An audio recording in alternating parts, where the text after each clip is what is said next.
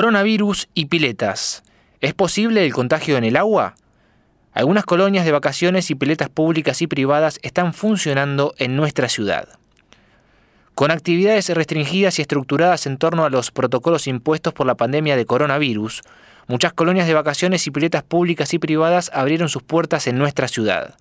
Sin embargo, el miedo del contagio de COVID-19 está latente, ya sea por contagio directo o a que los chicos puedan transmitir el virus a los mayores. El interrogante que se plantea entonces es, ¿se puede transmitir el coronavirus a través del agua?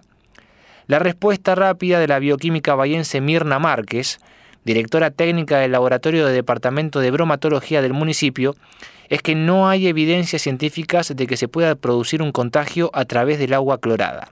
Pero eso no significa que no haya riesgo en las piletas, señaló la especialista. Por eso, aconseja evitar las aglomeraciones y mantenerse como mínimo a un metro de distancia de las demás personas, incluso cuando esté nadando o en las zonas de baño.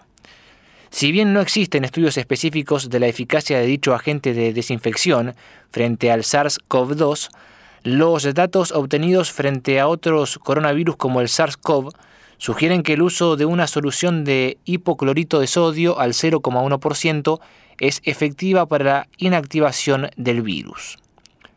Considerando estos datos de los que disponemos, cabe pensar que las concentraciones de cloro libre recomendadas en el agua de piscinas serían suficientes para la inactivación del virus y por lo tanto suficientes para evitar los riesgos de contaminación durante el baño, explicó Márquez. Y agregó, por eso es necesario que las piletas estén siempre cloradas, algo que está regulado y determinado por un decreto provincial, y nosotros hacemos los controles en base a esa ley. Para que puedan evitarse riesgos de salud, los natatorios habilitados por el municipio, este año se redujo considerablemente la cantidad, debido a que muchos, sobre todo clubes y predios del sindicato, decidieron no abrir por precaución, deben superar varios controles. La fiscalización, que la realiza el grupo de inspectores en forma periódica, en promedio se supervisan entre dos y tres veces por semana cada sitio, consiste en dos partes la toma de muestra en el lugar para controlar los niveles exigidos de cloro y pH, y la que se deriva para que el Departamento de Protección de la Salud de Bromatología realice los análisis pertinentes, entre ellos bacteriológicos, para la investigación de indicadores de patógenos, bacterias coliformes totales y bacterias coliformes termotolerantes, bacterias mesófilas totales y pseudónoma aeruginosa. De acuerdo al decreto provincial 3181-2007, los natatorios deben tener un registro rubricado con el control diario de cloro y pH. Cuando los inspectores van, se hace el examen in situ de esos dos casos. Si esos valores no son los permitidos, se exige el cese de la actividad. No se clausura el lugar, sino que se deben evitar que la gente ingrese a la pileta hasta tanto no se regularice la situación, señaló la bioquímica. Otra toma es derivada al mencionado laboratorio donde se realiza el análisis bacteriológico. En algunos casos el de cloro y pH dan bien y el bacteriológico mal. El análisis demora alrededor de 7 días, pero vamos teniendo resultados parciales que también pueden derivar en el cese de la actividad, señaló. De todos modos, Márquez explicó que no han tenido casos importantes en los últimos años.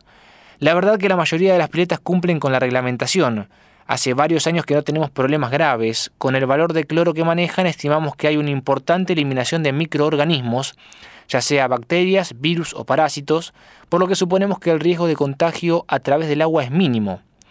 Por su parte, Ricardo Teijeiro, infectólogo y miembro de la Sociedad Argentina de Infectología, agregó que la pileta en sí no va a ser un gran problema porque el agua no representa un riesgo.